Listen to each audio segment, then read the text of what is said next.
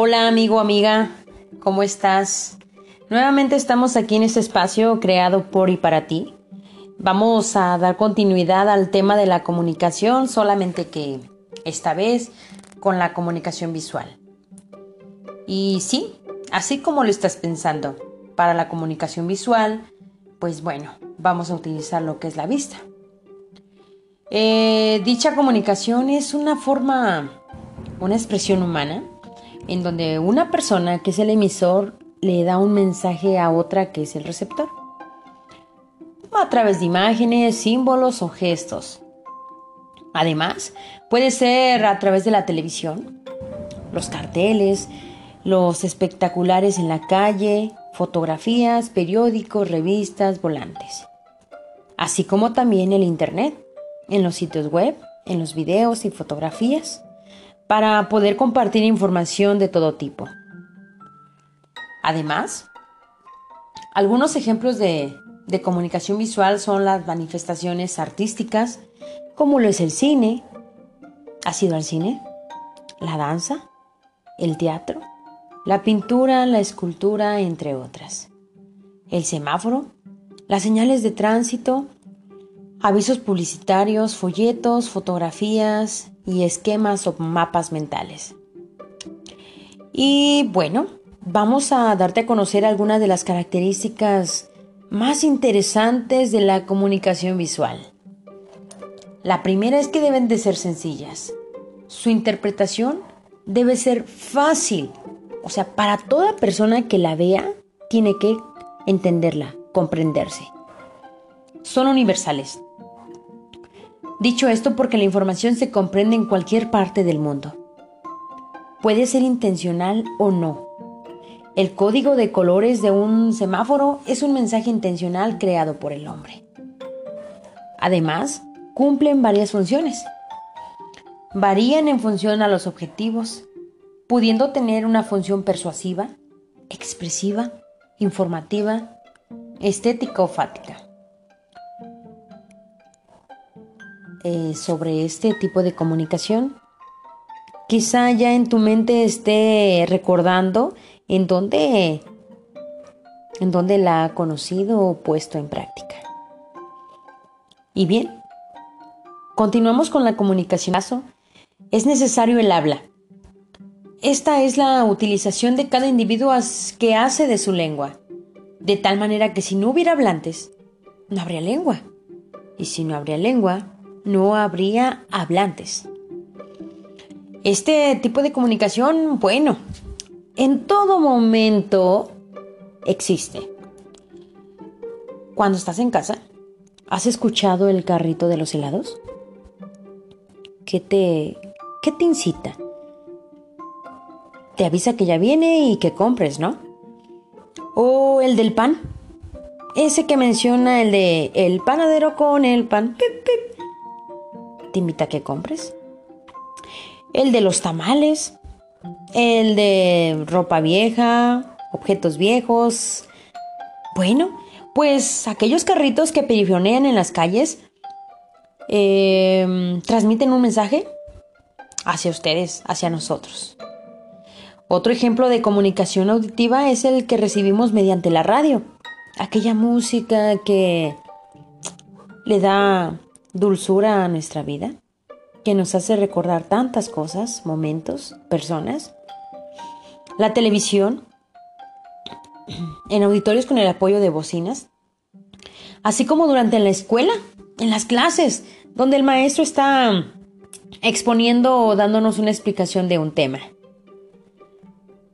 Además, las computadoras o tablets son otro ejemplo de comunicación auditiva.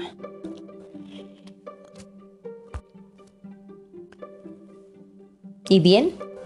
Dime, ¿ya recordaste dónde has puesto en práctica este tipo de comunicación? Bien, pues vamos a continuar con la con el lenguaje táctil. Y sí, vamos a utilizar el tacto. Es el que está formado por señales que se emiten con la piel o las partes externas del cuerpo. La mano, el pie, este, los brazos, todo nuestro cuerpo. es la manera en que se relacionan las personas por medio del tacto. Dar un abrazo, créemelo, es una forma de comunicarse para comunicar aprecio o amor. ¿El día de hoy ya has comunicado algo? ¿Ya has abrazado? Te invito a que lo hagas. Con este medio, con este sentido, se pueden manifestar emociones, expresar actitudes interpersonales y reforzar o contradecir lo dicho verbalmente. El lenguaje táctil, los órganos que más intervienen son las manos, que ayudan a reforzar otros sentidos. Se puede reflejar con abrazos, besos y caricias. Y bien, si te decía que si ya habías abrazado es porque esto es también terapia. Te ayuda a, reconfortarte anímicamente y son buenos para la salud. Hay, ¿sabías que hay cinco tipos de lenguaje táctil? El agresivo, que son las acciones del emisor, como amenazas hacia otra persona. El profesional que permite transmitir información concreta acerca de una persona. La social, que incluye todo tipo de lenguaje corporal que utilizamos todos los días. Y bien, también la sexual, que es otra de las formas afectivas entre receptor y emisor. Bueno, pues hasta aquí no terminamos todavía.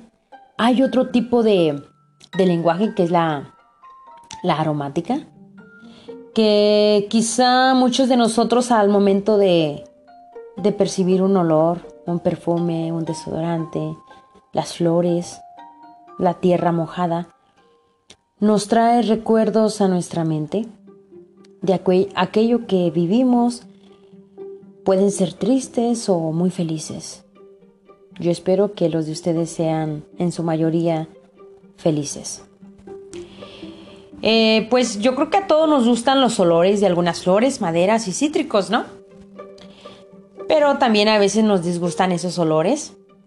Y pues bueno, también esa es una forma de comunicación. Todo esto lo percibimos a través del olfato, por, por aquellas partículas que entran por nuestra nariz, nuestras fosas nasales tal como sucede con otros sentidos. Y bueno, todos los olores suelen tener una asociación emocional, lo que facilita su conexión directa a un recuerdo.